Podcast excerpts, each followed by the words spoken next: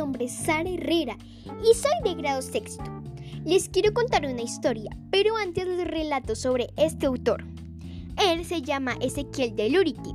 Ha escrito bastantes libros, pero el que vamos a hablar en este caso es El Minotauro en Zapatillas.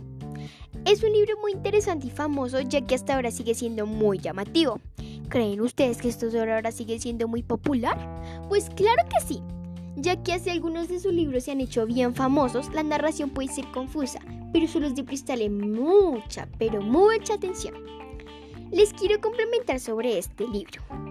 En este texto, el principal personaje es Cristóbal. Este narra la vida de un monstruo mitad hombre, mitad toro y un héroe que ama los juegos de niña y el skate.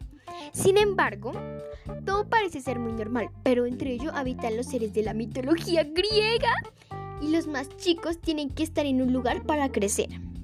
Y aún así se enfrentan con los problemas cotidianos del mundo moderno.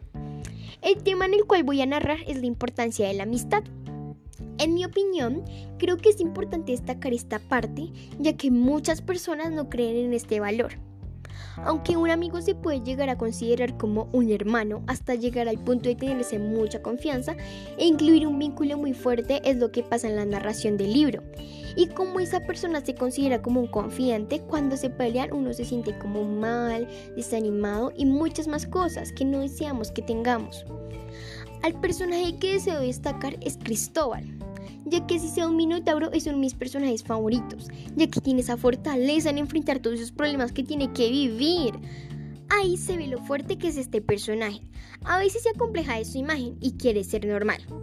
Pero aún así me parece que es muy buen personaje. ¡Hasta pronto!